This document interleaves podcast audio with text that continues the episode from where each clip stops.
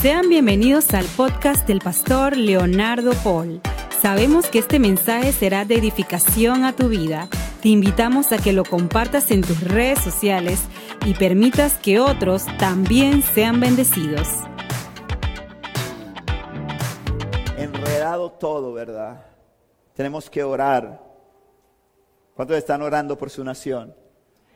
Tiene que orar por su país las cosas están un poco enredadas, están un poco difíciles, ¿verdad? Y tenemos que orar, estamos contentos, estamos agradecidos. Ayer enviamos en el grupo de WhatsApp, enviamos en el grupo un audio que nos llegó y que parece que es un audio que ha corrido y lo compartimos de la primera dama que estaba compartiendo la condición de salud del señor presidente de la República y cuántos dan gloria a Dios porque el Señor está haciendo un milagro de sanidad en su vida. Yo no sé si usted, de, usted es PRD o usted es panameñista, usted realizando meta o usted es independiente, yo no sé, pero el señor Laurentino Cortizo Cohen es el presidente de todos los panameños. Amén. Y el Señor nos manda que tenemos que orar por nuestras autoridades. Si usted quiere que su país esté tranquilo, pues ore para que por su, por su presidente, ore por las autoridades. Porque el mundo hoy en día está muy convulsionado. Yo no sé si usted sigue las noticias internacionales, pero antes de ayer solamente en Sri Lanka irrumpieron y se tomaron el palacio presidencial y quemaron la casa del presidente, hicieron que el presidente dimitiera. El presidente de Inglaterra, Boris Johnson, su propio gabinete se le volteó y hicieron que dimitiera tanto del partido político como también de la presidencia. Hay una situación de violencia y convulsión en Perú, hay situaciones de violencia y convulsión en el Ecuador, hay situaciones de inestabilidad en Panamá, ni hablar de la condición de Venezuela. Entonces nosotros tenemos que estar alerta y entender cuál es nuestra posición en medio de los acontecimientos que están atravesando, que está atravesando el globo, que está atravesando el mundo. Y no nuestra función es orar. Amén. Amén. Porque la estabilidad de las naciones, la estabilidad de los gobiernos no depende de la política de Estado de ninguna nación.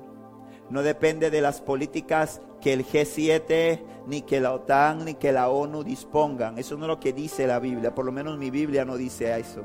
Mi Biblia lo que me enseña y dice es que nosotros, la iglesia, somos la luz del mundo y somos la sal de la tierra. Amén.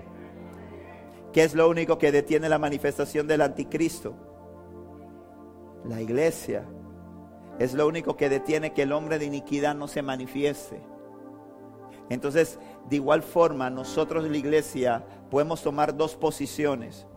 Podemos correr a escondernos podemos unirnos a aquellos que solamente políticamente critican o podemos asumir la posición que Dios nos encomendó en la palabra y es orar por nuestras naciones. Amén. Orar por nuestros gobernantes. No orar por la situación, porque es imposible. Orar por la situación es como, como orar contra lo que ya está dicho por Dios. Amén.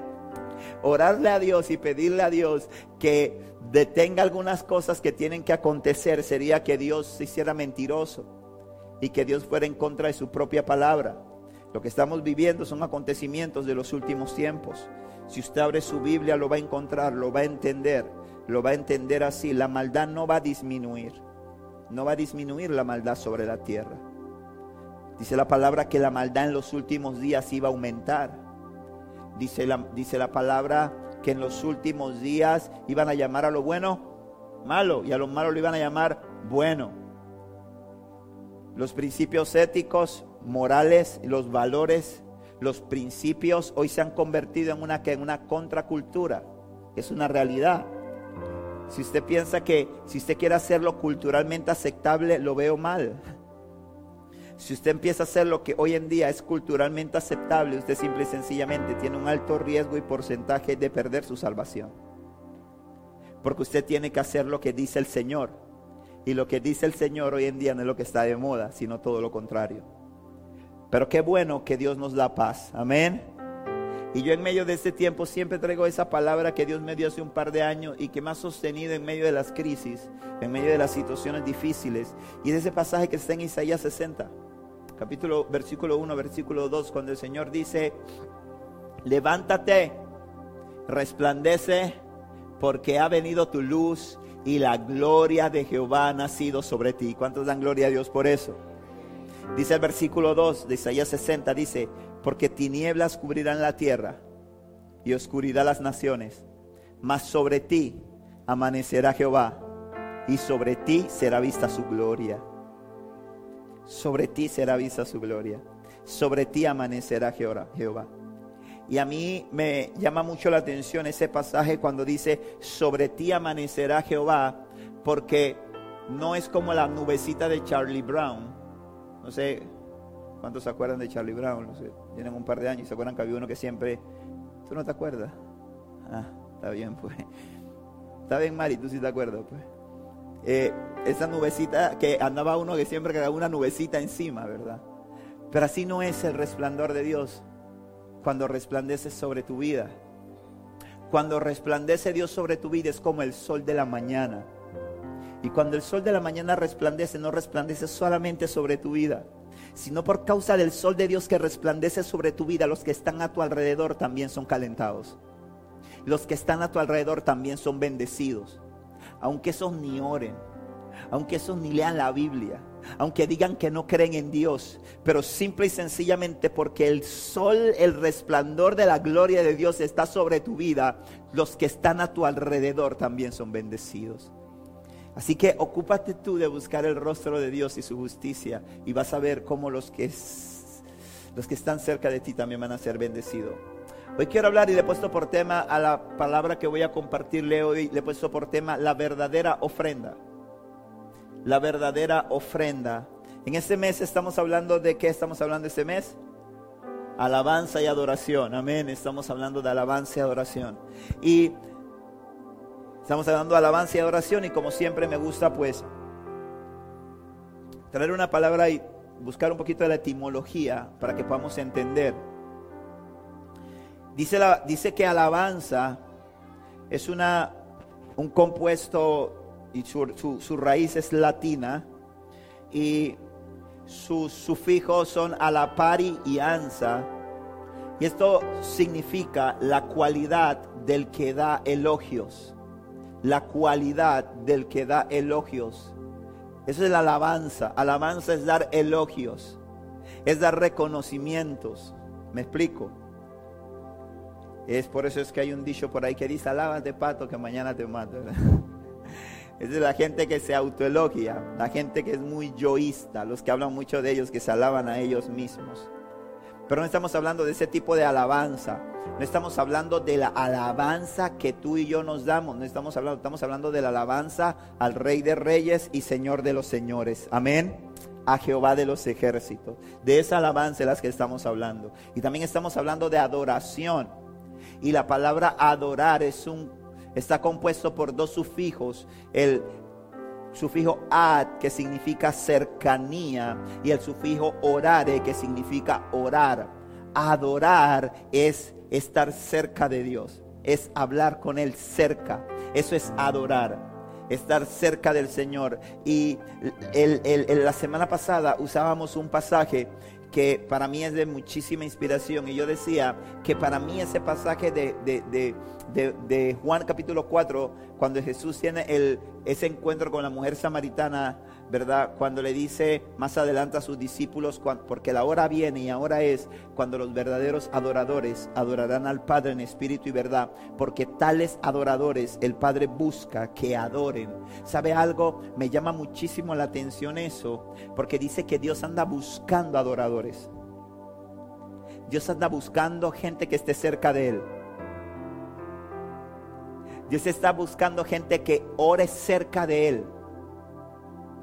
Hay mucha gente que está lejos de Dios. Amén. Dice la palabra, este pueblo de labios me qué? Este labio, este pueblo de labios me honra, pero su corazón está lejos de mí. Amén. Y lo que le interesa a Dios no son nuestros labios. Lo que le interesa a Dios es nuestro corazón lo que le interesa a Dios. El Señor dice que Él busca quienes le adoren en espíritu y en verdad. En espíritu y en verdad. Y hoy en día hay mucha gente y lo vemos, lo vemos, lo vemos muchísimo. Las redes sociales nos han permitido ver muchísimo que hay. Hoy está muy de moda los mensajes de bendición, los mensajes que, que de gente que está haciendo muchísimas cosas, pero tenemos que atender a lo que hay dentro. Porque hay mucha gente que está honrando a Dios con sus labios, pero que tiene el corazón lejos de Dios. Y hay gente que tal vez pasa desapercibida. Hay gente que no es muy, gente que no llama mucho la atención. Gente que no hace muchos aspavientos, pero que tocan las fibras más íntimas del corazón de Dios, porque son adoradores. Amén. Cuando uno busca algo, cuando dice Jesús que el Padre está buscando adoradores, es que pareciera que es, porque son muy escasos, ¿verdad? Pareciera que cuesta encontrar adoradores. Gente que se acerque a Dios. Gente que se entregue por Dios.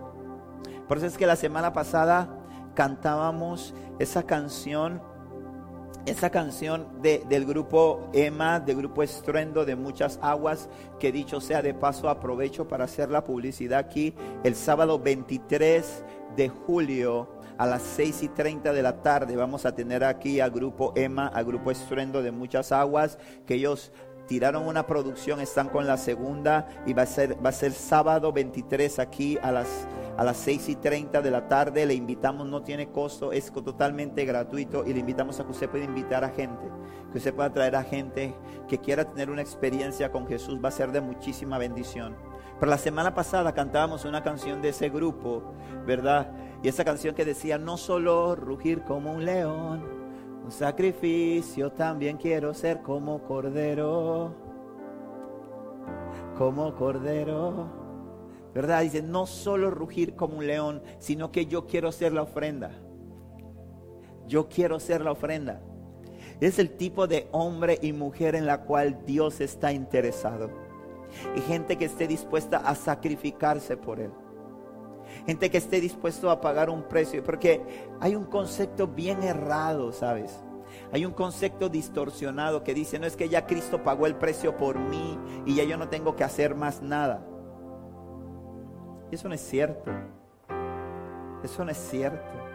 La Biblia enseña que no somos salvos por obras para que nadie se gloríe. Pero el Señor dice que nuestra fe sin obras es muerta. Amén. La palabra dice que nuestra fe sin obras es muerta. Es que la salvación, cuando Cristo llega a tu vida, eso genera un cambio. Amén. Cuando Cristo llega a tu vida, eso genera un cambio. Cuando Cristo llega a tu vida, eso es como cuando tú te tomas una bebida energizante. Para los que toman ese raptor tóxico de Adola. Algo de como perfume mezclado con, con agua. Y sienten que de pronto recibieron una energía, una bebida energizante. Mira, le dio tos. Que da testimonio, hermana, diría el hermano Pablo. De repente siente que le da energía. Cuando Cristo viene a una vida, tu vida no puede seguir siendo la misma. Cuando Cristo viene a tu vida, ¿verdad? Se generan cambios, se generan transformaciones, cosas empiezan a ocurrir. Hay algo dentro de ti que se enciende y que empieza a trascender para vida eterna. Y, por eso es que hay gente que tiene que hacer la oración de aceptación varias veces. Y yo te voy a dar un consejo. Cada persona, cada culto que nosotros hacemos aquí domingo, al final yo invito porque no puedo, creo que, que, no hubiera cumplido la misión, sino hago un llamado e invito a las personas a que le puedan entregar su corazón a Jesús. Pero te voy a decir, cuando tú le entregas tu corazón a Cristo, cosas tienen que empezar a cambiar. Y si tú le entregas tu corazón a Cristo y tú sales por la puerta y sigues caminando igual, tal vez no has tenido un encuentro con Jesús. Y te aconsejaría que vuelvas a hacer esa oración. Te aconsejaría que le vuelvas a entregar tu vida a Cristo. Y que le entregues tu vida a Cristo hasta que veas que cambios empiezan a ocurrir en tu vida. Porque yo te lo hablo por experiencia. Cuando Cristo vino a mi vida y cuando yo le entregué genuinamente mi corazón a Dios, cambios empezaron a ocurrir en mi vida. Cosas empezaron a ser transformadas, cosas empezaron a ser mutadas, cosas empezaron a ver movidas, a ser movidas. Y yo le quiero hacer una pregunta, ¿cuánto le gusta venir a la casa de Dios a alabarle y adorarle? Ciertamente cuando alabamos, cuando adoramos a Dios con nuestro corazón sentimos libertad, nos sentimos renovados, se quita como un peso y una carga que traíamos. Y, qué bueno que a veces nos sentimos hasta livianos, ¿verdad? Sentimos que dejamos un peso allá en la iglesia. Eh, pero en realidad esa no es la pregunta del millón de dólares. La pregunta del millón de dólares es, sería, ¿para quién es la ofrenda? Muchas veces llegamos a la iglesia y venimos ciertamente, me quiero llegar al tiempo de alabanza y adoración, porque me gusta. Hay gente que cuando llega al culto ya se pasó la alabanza y la adoración, mejor me voy. Me gusta la alabanza, lo mío es la alabanza, la adoración. Y es bueno y es tremendo y es, es tremendo, pero a veces tenemos un concepto equivocado sobre eso.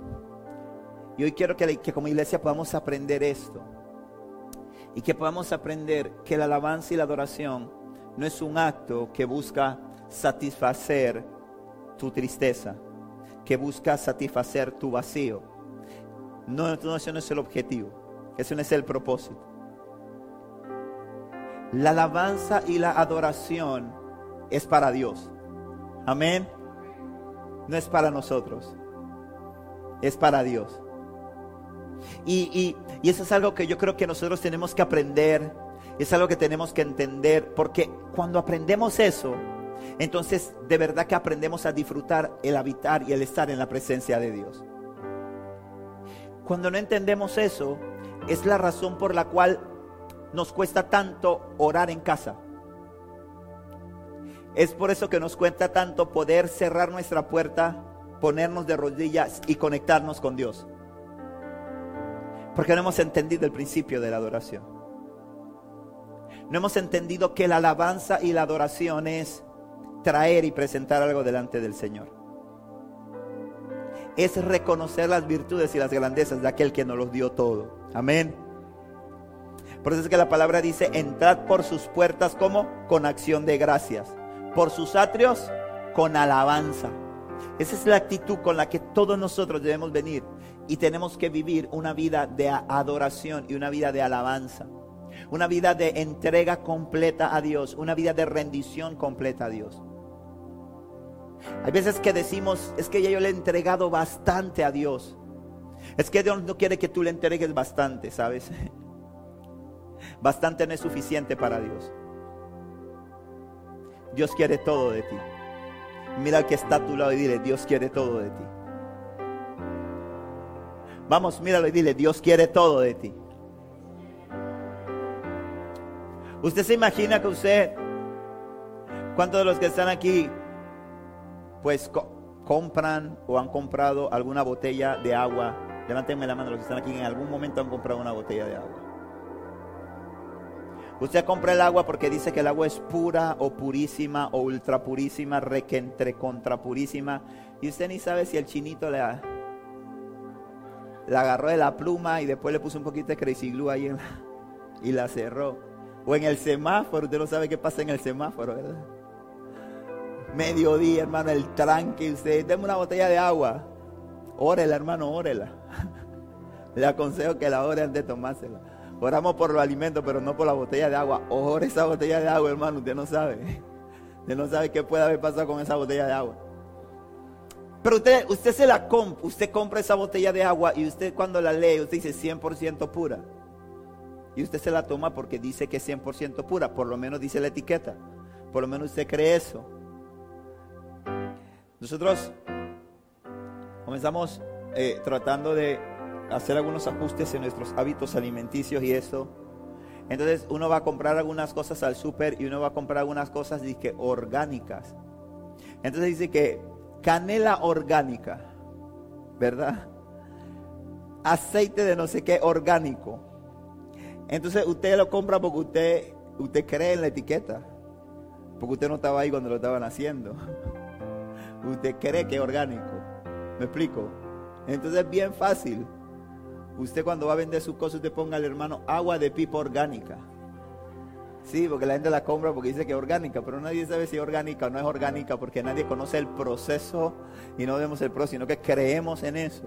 O usted llega, a o usted al súper, o usted va en el súper y usted dice, ah, aceite de coco de no sé qué marca y usted se mete, me va a meter en YouTube, a ver, voy a meter, perdón, en, Google, voy a googlear esta compañía para ver el proceso y se demora media hora en el super, no, usted dice orgánico, venga para acá, ese es.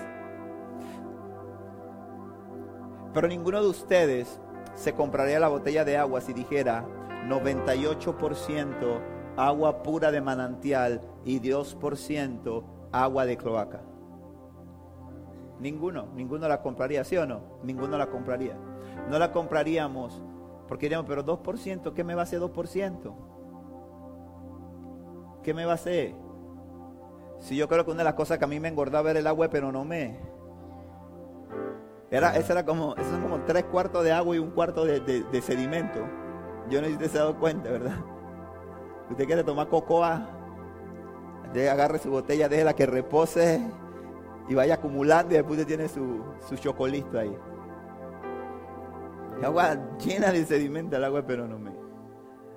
Yo en estos días estaba conversando con, conversaba con, con, el bebecito y decía, voy a hablar con Marixel porque tiene que, tiene que darle agua de, de esa de garrafón porque lo estoy viendo como más negro. Digo, ¿será que el agua me lo está tiñendo más?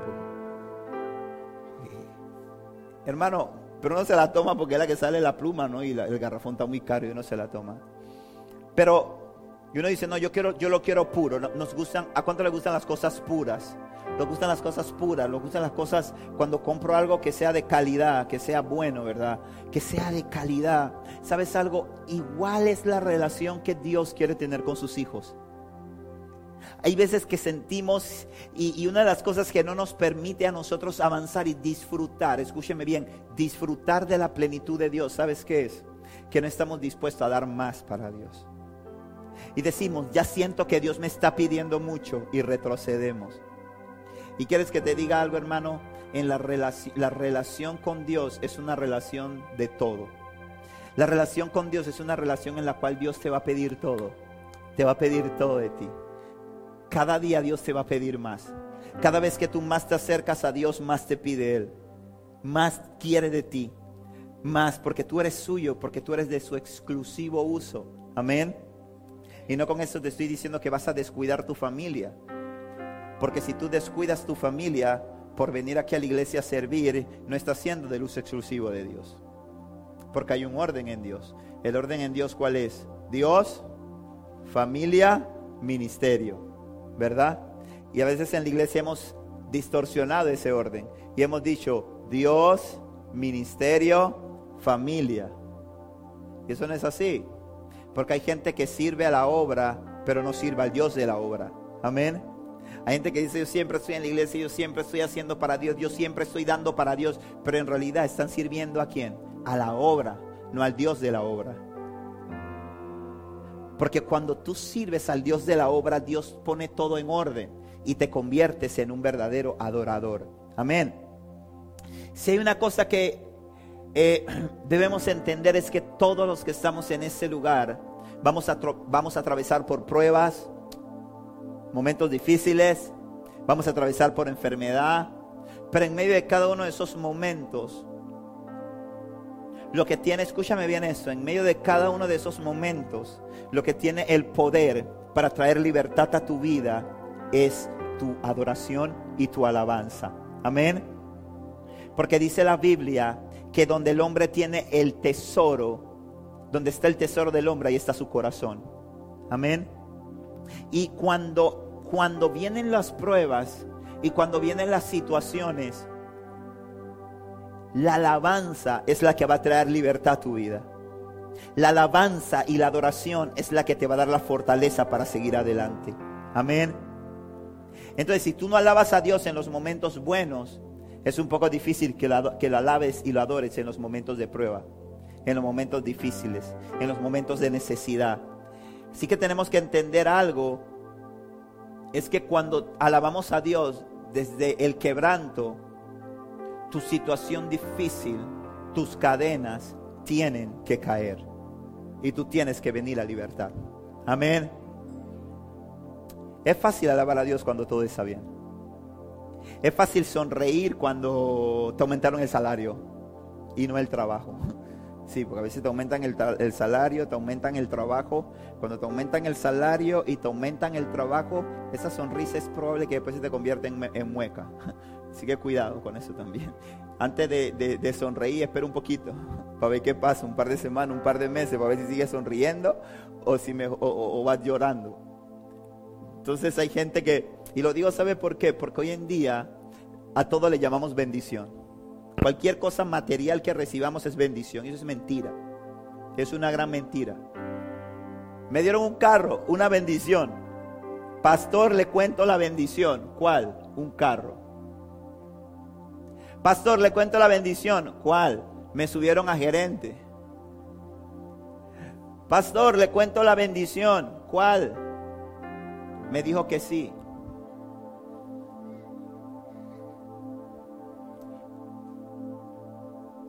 Y la Biblia dice, y cuando la gente me dice la bendición, yo digo, ok, take it easy. Dame tiempo para ver si era bendición o no. Porque cuando es bendición, te va a enriquecer.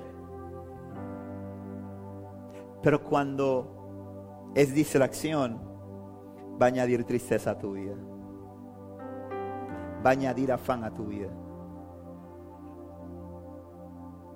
Y, tenemos que tener muchísimo cuidado porque eso afecta nuestra vida de alabanza y adoración, nuestra vida de comunión con Dios. Y conozco de muchísima gente que le, Dios le da o reciben algo, reciben, conozco gente, hermanos, no tiene idea en esos años cuánta gente que ha conocido que ha dicho, Señor, para decir, se los tiene caminando, hermano caminando. Caminando. Ese no le da nada. Ese no se refría porque ya está inmune a la lluvia. Ese no, ese tiene un corazón fuerte. Los triglicéridos están bien abajo, hermano. Porque aunque come fritura, pero como camina bastante, van matando eso y va quemando todo eso. Y ese empieza a pedir al Señor un carro, empieza a pedirle un Señor un carro, empieza a pedirle al Señor un carro. Hermano, nadie lo mira porque anda a pie. La muchacha dice en ese limpio. Todo está bien. Y le traen el carro. Consigue un carro y viene contento a la iglesia, venía fiel a la iglesia, no faltaba a la iglesia, servía en todo lo que había. Y viene el carro. Y le dice, pastor, únjame el carro. Eso es lo peor, hermano. Y yo contento voy con mi frasquito aceite vaya afuera. Y le unjo el carro con cuidado, hermano. Con cuidado, porque hay pastores que tienen que tener cuidado. Mire, cuando usted le va a decir al pastor, pastor, únjame el carro, usted tiene que dar las instrucciones. Le dice, mire, pastor, ponga la mano aquí. Usted le señaliza, ¿verdad? Porque a veces que le ponen la mano, hermano, en un lugar donde después al santo aceite de unción no va a salir, aunque usted lo lleve al detailing que lo quiera llevar. Yo lo he visto, de verdad. Yo, he visto, yo he visto pastores que van a ungir casas, hermano, y la pared es nuevecita, hermano, estrenándola, recién pintada. Y viene el pastor y agarra la mano y dice, oh, sí, ahora esta casa es bendecida. Y cada vez que la mujer va para la cocina, mira la mano y dice, el pastor, no. No, hermano, de verdad. Yo he dado un curso sobre unción. Usted, usted va la casa, usted agarra el aceite, usted lo pone en el marco, ahí usted lo pone, en el carro usted lo pone ahí abajito del asiento, usted, usted unge la cosa, pero hermano, no le ponga el aceite. Y le unjo el carro al hermano. Hermano, y cuando le unjo el carro reciben como la unción de Sansón, hermano. Y entonces era, no sé, antes nadie lo miraba. Ahora, ahora se siente guapo Ahora lleva una en el carro, trae a otra. no viene el domingo, lo llamo,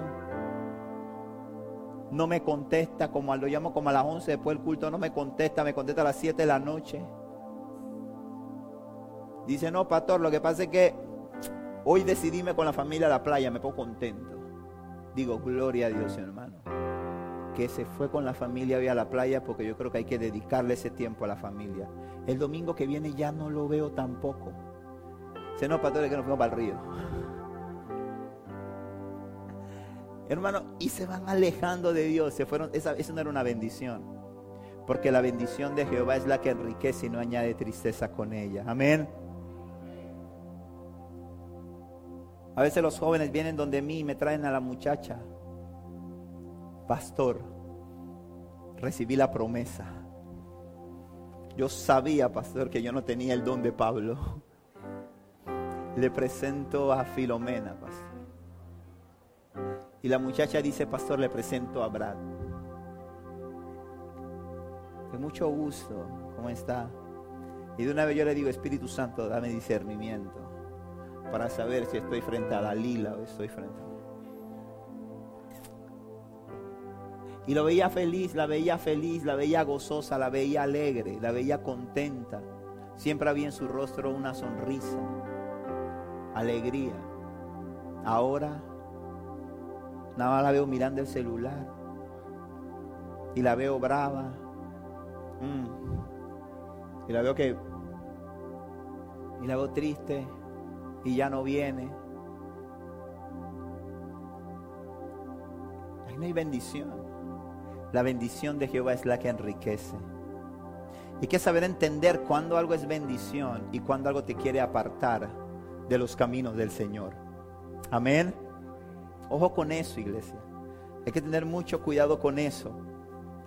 Pero la alabanza, la gente que alaba, escúcheme bien, estamos hablando de alabanza y la adoración. Y los verdaderos adoradores se forman y crecen en medio de los momentos difíciles. Quiero que vaya conmigo a la Biblia, al libro de Hechos, capítulo 16. Y vamos a leer del versículo 25 al versículo 26. Dice la palabra del Señor así. Mateo 16, 25 y 26 dice, alrededor de la medianoche, Hechos, Hechos, 16, 25 al 26, dice, alrededor de la medianoche, Pablo y Silas estaban orando y cantando himnos a Dios y los demás prisioneros escuchaban. De repente hubo un gran terremoto y sacudió hasta los cimientos. Al instante todas las puertas se abrieron de golpe y a todos los prisioneros se les cayeron las cadenas. Qué tremendo, qué tremendo. Mire, la alabanza y la adoración no es lo mismo alabar a Dios cuando todo está bien. No es lo mismo exaltar a Dios cuando todo está bien. Allí es fácil allí es sencillo. Hay gente que eso no es estándar porque hay gente que usted nada más la ve en la iglesia cuando tiene problemas. ¿Sí? Cuando tiene problemas. Usted ve que a alguien se le pierde. Eso uno como pastor lo va aprendiendo. Usted ve que la gente se le pierde, no lo ve, no lo ve, no lo ve, no lo ve, no lo ve. Y uno dice, Señor, no veo a fulano, no está viniendo. Voy a orar por él, Señor. Porque lo amo y lo extraño y no lo veo. Voy a orar por él. Señor, te pido que le ponle en un problema a Dios. Mételo en una prueba, Dios eterno. Al domingo siguiente. ¿Cómo está, pastor? Dios le bendiga. Ah, gracias, Señor. Contestate mi oración. Al rato, pastor, ¿puedo conversar con usted? Sí, pastor, que ore por mí. Mire, tengo este problema por aquí, por allá. Ah, no, no, sí, sí, sí, espérate, ahora oro por ti, ahora oro por ti, que me está llamando madre, voy a hablar con madre. Hermano, y lo chifeo para no orar por él. Porque es que si después oro por él, Dios le resuelve el problema y después se me pierde. Así que tengo que tenerlo con su problema un rato. ¿Me explico? Pero ¿sabe algo, hermano? La alabanza, y esta historia acabo de leer es el pasaje de Pablo y Silas, dos apóstoles, dos hombres de Dios eh, perdón, un apóstol y un discípulo de Cristo, hombres de Dios tremendos, llenos del Espíritu Santo, que enfrentaron por una situación injusta, fueron sometidos a un juicio injusto, fueron golpeados y fueron encarcelados. Y hay veces que nosotros nos preguntamos y decimos, pero si Dios me ama, ¿por qué atravieso por situaciones difíciles? Porque si Dios me ama, la enfermedad me toca la puerta. Porque si Dios me ama, me cometen injusticias. Pues déjeme decirle algo. Cuando usted verdaderamente tiene una relación con Dios íntima, que es el tipo de relación que Dios quiere que su iglesia tenga con Él, usted deja de estar preguntándole tanto a Dios por qué. Y usted deja de estar justificándose y diciendo, pero es que yo no me merezco esto. Pero es que si Dios me amara no pasaría esto. Y usted aprende a glorificar a Dios en medio de toda circunstancia. Amén. Porque Dios se convierte en la fuente del gozo. Los verdaderos adoradores entienden que la verdadera fuente de su gozo está en alabar a Dios, está en rendir su vida a Dios. Eso lo entendieron Pablo y Silas. Pablo y Silas estaban golpeados. Los habían golpeado, los habían arrestado, habían pasado un día muy largo, no les habían dado alimento estaban en la cárcel y no estaban en cualquier lugar, estaban en el calabozo de más adentro. Y no solamente que estaban en el calabozo de más adentro, sino que además de eso los tenían esposados en ese lugar.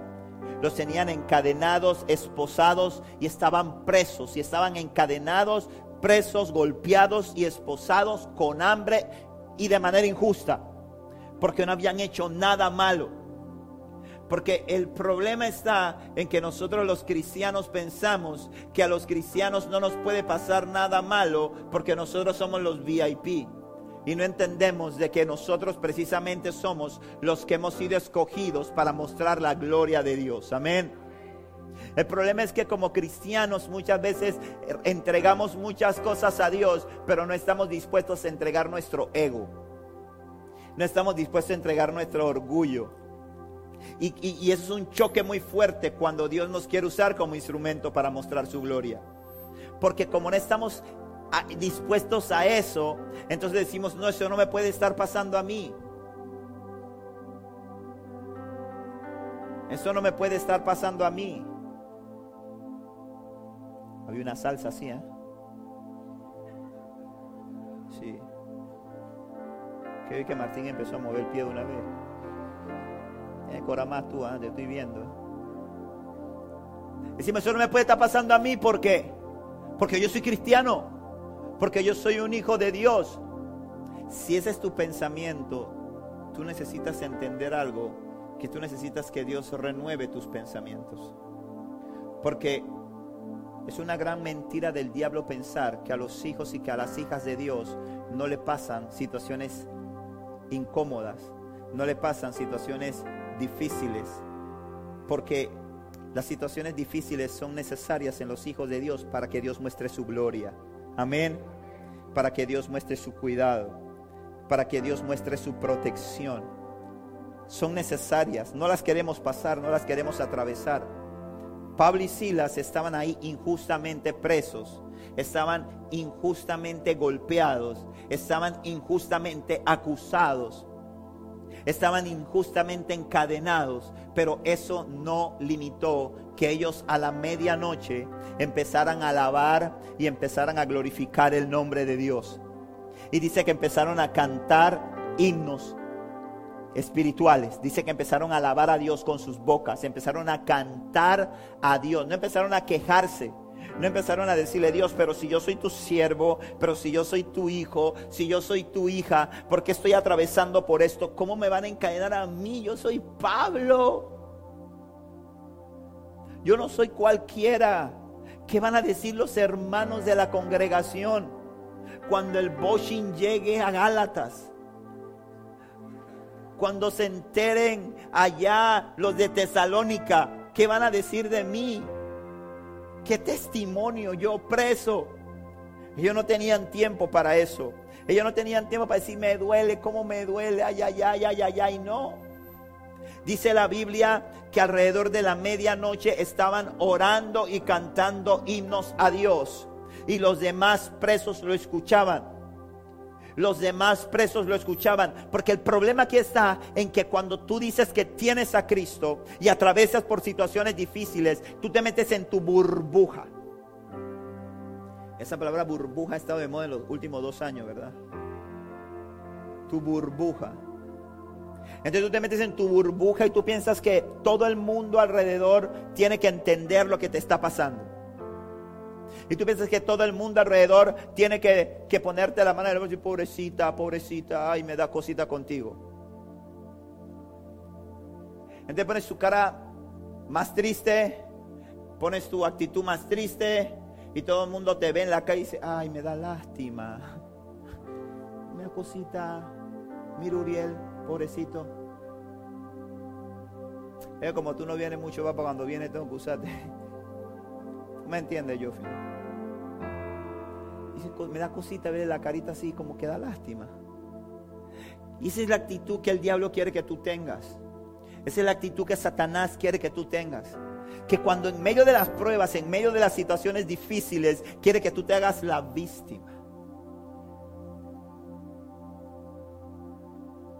Y no comprendes que las situaciones difíciles, los momentos oscuros, esos momentos que pasas en tu vida, son para que la gloria de Dios se manifieste. Y que cuando esos momentos llegan a tu vida, tú no estás en una burbuja. Tú no estás en una burbuja. Porque hay gente alrededor tuyo que está escuchando y que está viendo tu reacción. Amén. Hay gente presa a tu alrededor. En esa cárcel había un pocotón de presos que estaban allí encarcelados y que esos eran culpables. Que esos habían hecho cosas incorrectas. Y por hacer cosas incorrectas estaban en la cárcel, estaban encarcelados. Y metieron a la cárcel a dos inocentes. Dos que no habían hecho nada. Y la frustración de ellos tenía que ser mucho más grande. Pero dice que a la medianoche ellos empezaron a orar. Orar es hablar con Dios. Un adorador ora. Amén. Amén. Un adorador ora. Un adorador no come techo en la noche. Techo.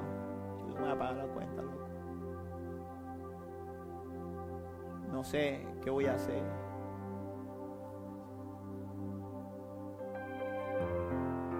Le pongo la almohada en la cara. No, no, no no.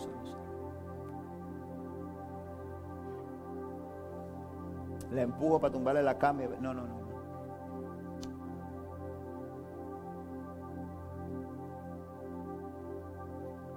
Un adorador no agarra el teléfono. Hey, compa. Quiero hablar contigo. Necesito desahogarme. Vamos a tomar una pinta.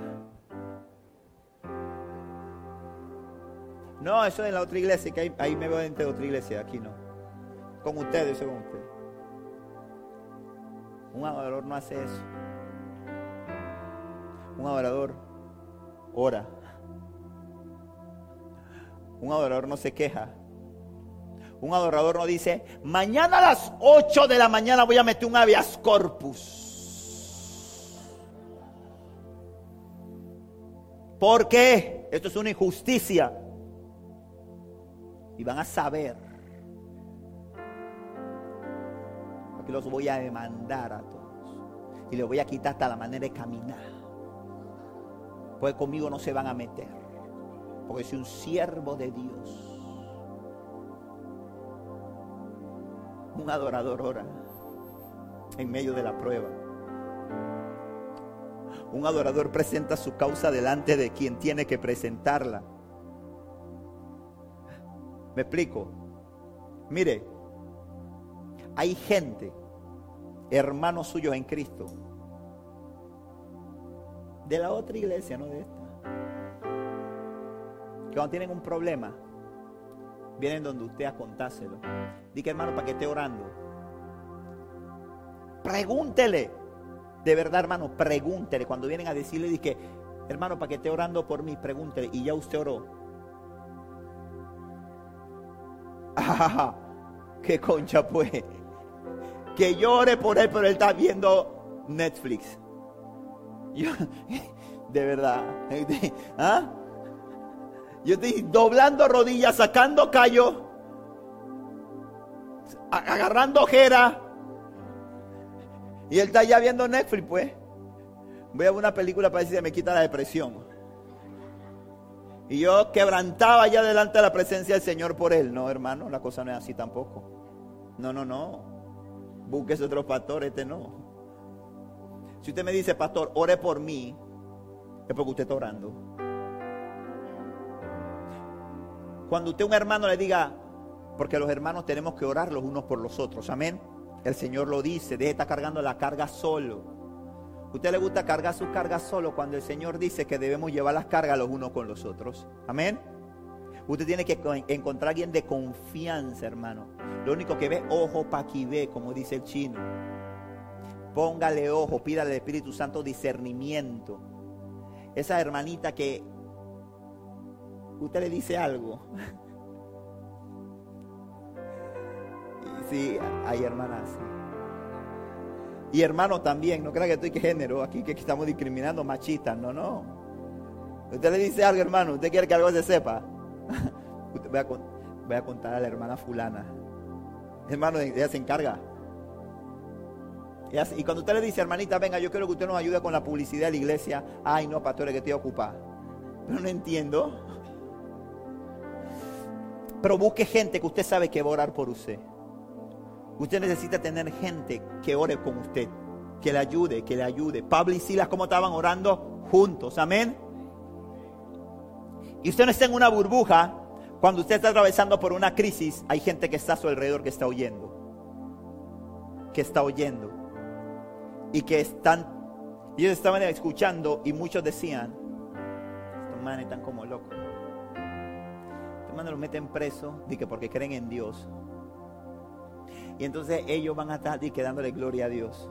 No, hermano. Yo, yo estaría pensando es cómo demanda al gobierno romano si lo que hay es billete.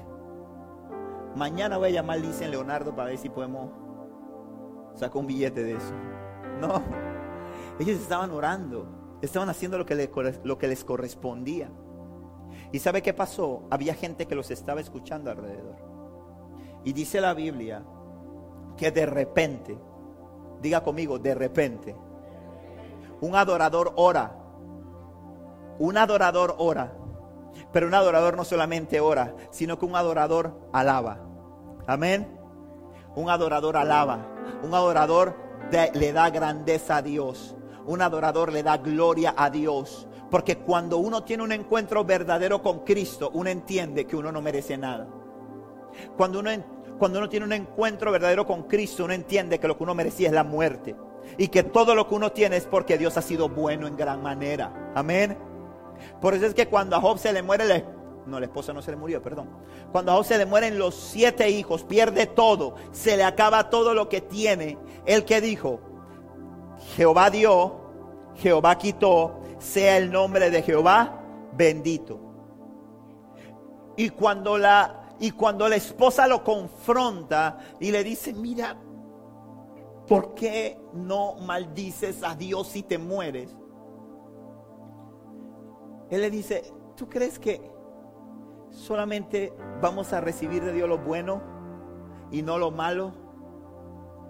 Porque hay gente que solamente quiere recibir de Dios lo bueno y no lo malo. Aunque para los hijos de Dios no hay cosas malas, sino que las cosas que aparentan malas son oportunidades a través de las cuales Dios va a mostrar su gloria. Amén. Entonces un verdadero adorador, hermano, hace lo que hizo Job.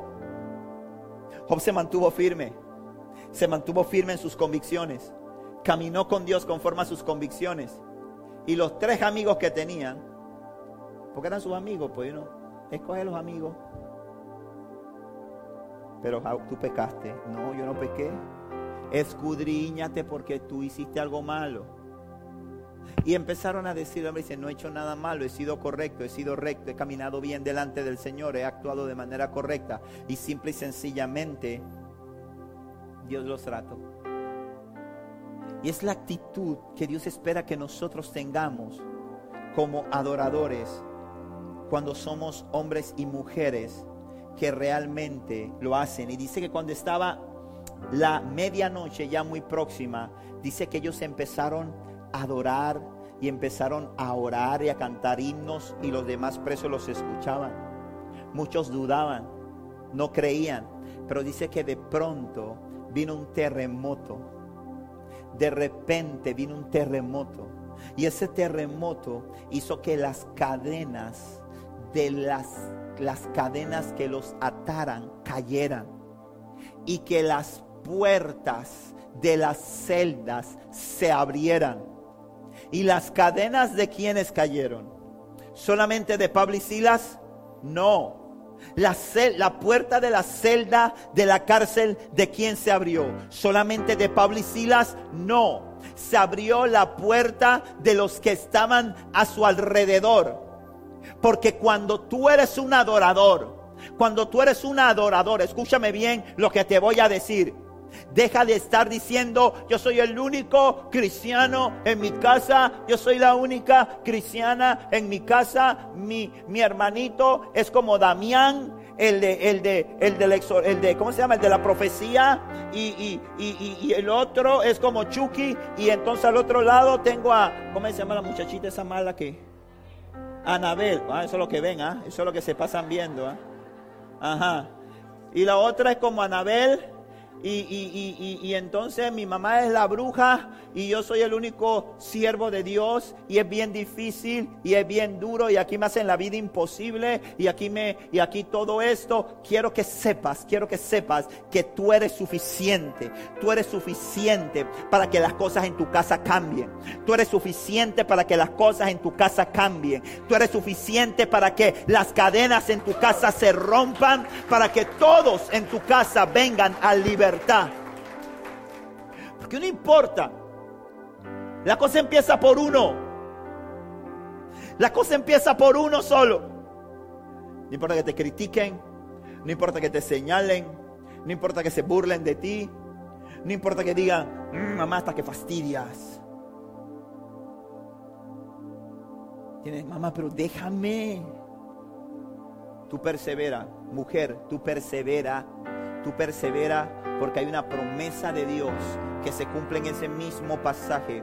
Hay una promesa de Dios, una promesa de Dios y es que cree en el Señor Jesucristo y serás salvo tú y tu casa.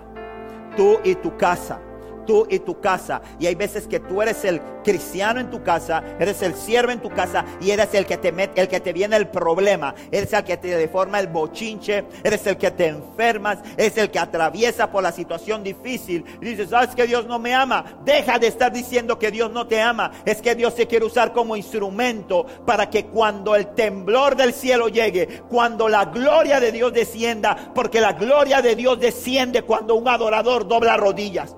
Porque la gloria de Dios desciende cuando un adorador, una adoradora clama, persevera en su oración. Eso pasa, ocurre algo, algo se rompe cuando un hombre y una mujer persevera en orar cerca de Dios.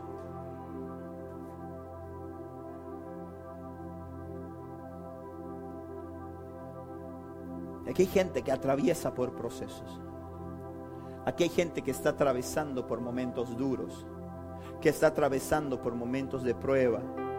Y te voy a decir algo, hermano. Llega un punto en que la prueba ya tú no sabes ni por dónde entrar. Llega un punto en que ya tú no sabes ni qué hacer. Ríndete a Dios, hermano. Entrégale tu carga a Dios. Comete hecho no te va a resolver problemas. Toca puertas que ya no se te abren. ¿Qué otra puerta vas a tocar si has tocado puertas de todo mundo y la gente que pensaba que te iba a ayudar a te han dado la espalda? Gente que eran tus mejores amigos en las buenas, ahora ni te contestan el celular. Ahora te dejan en vicio, otros te bloquean. Hermano, alaba a Dios. Hermano, alaba a Dios. Él no te desampara. Él va a escuchar tu oración, Él va a escuchar tu adoración. ¿Por qué? Porque dice la Biblia que el Padre busca adoradores. Amén. El Padre busca adoradores. El Señor los está buscando. El Señor está caminando y abre una puerta buscando adoradores. Desesperado empieza a buscar adoradores. ¿Dónde encuentro uno? Estoy buscando un adorador. Necesito, necesito un adorador. Necesito, necesito, ay, encontré uno. Gloria a Dios, encontré uno. Pues a ese que encontré le voy a enviar mi bendición. A ese que encontré le voy a enviar mi prosperidad. A ese que encontré sobre él voy a, derramar mi gracia. Las cosas malas no son signo de que Dios no está contigo. Ahora ojo con eso. ¿ah? Si lo malo que te pasa es consecuencia de tu pecado, arrepiéntete. Arrepiéntete.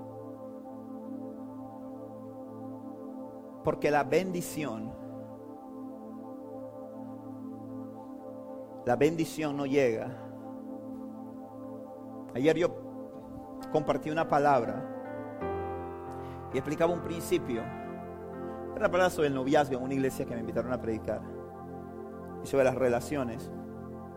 Pero explicaba un principio basado en Adán y Eva, basado en el pasaje de Génesis capítulo 2, cuando el Señor, eh, dice la Biblia en el libro de Génesis capítulo 2, que Dios puso en medio del huerto al hombre y que luego de esto creó los animales y creó, eh, y entonces le ordenó al hombre que, voy a buscarlo, ya voy a terminar con eso, pero creo que es importante tratar de explicar este principio bíblico para que pueda entenderlo la iglesia con este ejemplo.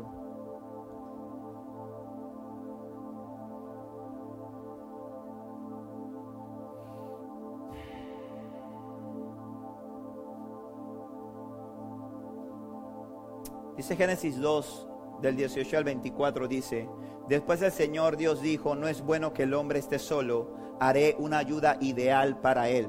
Entonces el Señor Dios formó de la tierra todos los animales salvajes y todas las aves del cielo. Los puso frente al hombre para ver cómo los llamaría y el hombre escogió un nombre para cada uno de ellos. Puso nombre a todos los animales domésticos, a todas las aves del cielo y a todos los animales salvajes, pero aún no había una ayuda ideal para él. Entonces el Señor Dios hizo que el hombre cayera en un profundo sueño. Mientras el hombre dormía, el Señor Dios le sacó una de sus costillas y cerró la abertura. Entonces el Señor Dios hizo de la costilla a una mujer y la presentó al hombre. Al fin, exclamó el hombre, este es hueso de mis huesos y carne de mi carne. Ella será llamada mujer porque fue tomada del hombre. Esto explica por qué el hombre deja a su padre, a su madre y se une a su esposa y se convierten en, y los dos se convierten en uno solo. Este pasaje está en el libro de Génesis capítulo 2 versículo 18 al 24. Y yo le diría, a la luz de este pasaje, ¿qué creó Dios primero? ¿Al hombre o a los animales? Dice así, después el Señor Dios dijo, no es bueno que el hombre esté solo, haré una ayuda ideal para él. Entonces el Señor Dios formó de la tierra todos los animales salvajes y todas las aves del cielo y los puso frente al hombre. A ver, la pregunta que le hago a los estudiosos bíblicos que tengo aquí, ¿qué creó Dios primero? ¿Ah? En orden. ¿Cuántos dicen que primero creó al hombre? Levánteme su mano. ¿Cuántos dicen que primero creó a los animales y a todo eso? Ok, Daniela, que tres. Y los demás ah, se abstienen, auditando como la asamblea. Está bien. Bastante abstención hubo aquí, hay que votar de nuevo. Bien, bien. Pareciera en este pasaje que Dios hubiera creado primero al hombre y que luego a los animales. No. Porque hay que leer el versículo 1, el capítulo 1. En el capítulo 1 Dios establece el orden en que creó todo. Y en el orden en el que Dios creó todo, Dios creó de último a qué? Al hombre, a los seres humanos, los creó de último. Pero hay algo interesantísimo en esto. ¿Y sabes qué es? Hay algo bien interesante. Y es que aquí me voy, aquí nos tenemos que ir entonces al Salmo 139, mi salmo favorito, donde Dios dice, y yo siempre he dicho, tú y yo somos producto del sueño de Dios. Amén. Del pensamiento de Dios. Dios habita en la eternidad cuando Dios pensó al hombre, escúchame bien esto, cuando Dios pensó al hombre, Dios identificó una necesidad en el hombre. ¿Cuál era la necesidad del hombre? Una ayuda ideal para él. Y esa necesidad generó una promesa. Amén. Generó una promesa porque dice, dice, no es bueno que el hombre esté solo, haré una ayuda ideal para él. Eso es una promesa de Dios. ¿Sí? En el pensamiento de Dios, Dios identificó que había una necesidad en el hombre y la necesidad generó una promesa. Pero luego de esto, Dios hizo una tercera cosa. Y es que Dios identifica la necesidad en el hombre, le da una promesa, pero, pero ¿qué hace? Le crea una asignación y le da una asignación. Le da una asignación. Y cuando el hombre cumple la asignación, entonces ¿qué hace Dios? Cumple la promesa. Y esto es bien importante que lo entendamos como iglesia. Porque toda bendición, toda bendición después de la salvación, toda promesa que está en la Biblia, fuera de la salvación, demanda, hay una asignación del cielo, que si la cumples la recibes. Amén. Lea la Biblia. Lo único que es gratis, la salvación. Ahí usted no puede pagar nada, no puede hacer nada. Esa ya Cristo pagó el precio, amén. Pero las promesas que están en la Biblia, que usted ve que todos los días eh, subimos disque, disque, disque, vemos disque real y promesas y la gente dice amén, amén, amén, amén, amén, amén, amén, amén, amén, amén, amén, amén, amén. Todas esas se cumplen en la medida en que nosotros seamos obedientes y cumplamos con la asignación. Amén. Y aquí, y aquí te lo voy a explicar por qué ser adorador no es una opción para un hombre y una mujer. No digo para un hombre y una mujer cristiano, porque este tema de cristianos es un tema muy, es un tema, es un, es un, es un término muy acuñado, un término muy acuñado eh, por nosotros, porque el término es hijos de Dios o criaturas de Dios. Ese es el término. Hijos de Dios o criaturas de Dios. Somos hijos de Dios si seguimos, si le entregamos la vida a Cristo y si seguimos y respetamos sus mandamientos. Amén. Si no somos criaturas. Entonces los hijos de Dios, las hijas de Dios, no tienen la opción, tienen que ser adoradores. Porque la Biblia enseña y dice lo siguiente. Mas buscad primeramente el reino de Dios y su justicia y todo lo demás es ñapa. Buscad primeramente el reino de Dios y su justicia y todo lo demás vendrá por añadidura. ¿Sí? Y la adoración y la alabanza no es opcional en la vida de un hombre. ¿Qué es la alabanza? Reconocer la grandeza de Dios. ¿Qué es la adoración? Orar de cerca, estar cerca de Él, estar pegado a Él. Esto no es opcional, gente. Esto no es tómalo o déjalo. Esto es tómalo o tómalo. Jesús juega y Dios juega con sus hijos a todo o nada. Dios no juega con nosotros a hay cosas que son sobre la que son la misericordia de Dios. Hay cosas que son el amor incondicional de Dios, que son el amor inagotable de Dios sobre nuestras vidas, ¿verdad? Por eso es que el sol sale para todos. Por eso es que aunque gente haga algo, gente sea perversa y terrible, Dios no le cierra la válvula de oxígeno. Y el mismo oxígeno que respiran los buenos lo respiran los malos. ¿Por qué? Porque Dios le está dando oportunidad de que se vuelvan a Él y se arrepientan. Pero para poder disfrutar de las bendiciones de Dios hay que ser adorador. Y Dios quiere que nosotros seamos una iglesia que adore. Amén. Y la adoración es más que aquí. Aquí es bueno, bien tremendo, nos gozamos con estos chicos que cantan bonito, que el Señor los está levantando. A veces se me pelan, pero Dios sigue haciendo la obra. Algunos saben de música y dice se pelaron. Otros dicen, uy, qué bonito cantan. Hoy esos muchos son como un ruiseñor, ¿no? Entonces, este, por lo menos eh, eh, mi esposa, ella se goza. Mi esposa, ella se alegra, ella se goza en el Señor. Ella, ella dice, mira, para mí todos cantan bien para mí está, bien, estamos hablando a veces y decimos no, porque mira, no es, yo siento que eh, Made estaba fuera, Made, estaba, estaba, fuera de tiempo, estaba cantando. Y, y, y dice, sí. No, mira que yo me gocé. Yo, yo para mí, y eso está bien, ¿verdad? Yo no quisiera tener el oído que tiene Noé. Dios me guarde, hermano, de tener ese oído, de verdad. Yo no quisiera tener el oído que tiene él. Ese oído no lo deja ser feliz. Porque yo le, para mí, para mí suena, yo no es que yo esté muy lejos de mi esposa, no crea, no, no, no, no es que yo esté muy lejos de mi esposa, para mí. Pero Dios me da a veces alguna revelación, me da una revelación a veces, ¿verdad? Entonces cuando me da la revelación, yo digo, oye, ven acá. Pero qué bueno es alabar aquí, qué lindo es alabar aquí, pero la realidad es que aquí usted ya está dos horas, trece minutos, y el pastor ya se está demorando de nuevo. Ya digo que estaba terminando y no termina ya, ya me quería comer, me dieron que eso era rápido en esa iglesia, ese pastor se demora. Hermano, usted no está aquí mucho tiempo. Ni quiero que esté aquí, ni tampoco yo lo quiero estar viendo tanto usted. Pero usted sí está día y noche en la presencia de Dios. De Dios no nos podemos esconder. Y Dios quiere que estemos cerca de Él. Amén. Dios quiere que estemos cerca de Él. Dios quiere que, Dios quiere que tú empieces a descubrir el principio, hermano, el principio de la adoración. Que el principio de la adoración no es estar aquí en estas cuatro paredes. Es bueno aquí. Nos unimos como la novia. Aquí está la novia del Cordero. Aquí nos unimos juntos a adorar a Dios.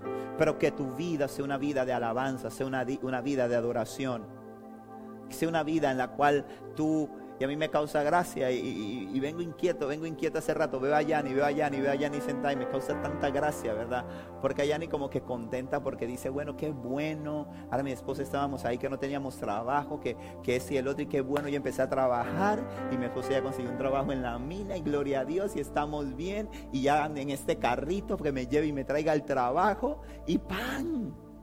Y Dios dice, duérmete niña, duérmete ya, que la cuneta te esperará. Y ¡pran! Para la cuneta y el carro en grúa. Y uno dice, en serio, Señor. ¿Y qué vas a hacer frente a eso? ¿Quejarte o adorar a Dios? Y decirle, Dios, gracias porque me guardaste. Porque me pude haber muerto ahí. Gracias, Señor, porque protegiste mi vida. Y quiere decir allá ni que viene algo mejor de Dios para tu vida. Porque Dios no desampara la obra de sus manos. Pero Dios quiere que nosotros como iglesias seamos una iglesia que de verdad, de verdad, seamos una iglesia de alabanza.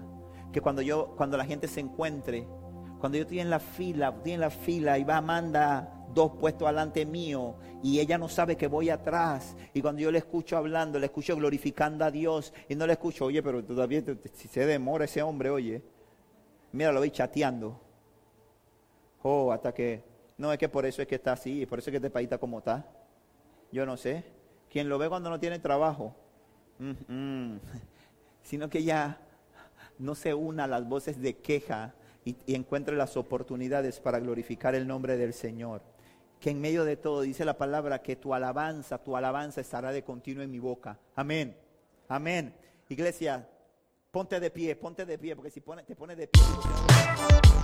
Esperamos que este mensaje haya llegado a tu corazón. Recuerda, suscríbete y síguenos.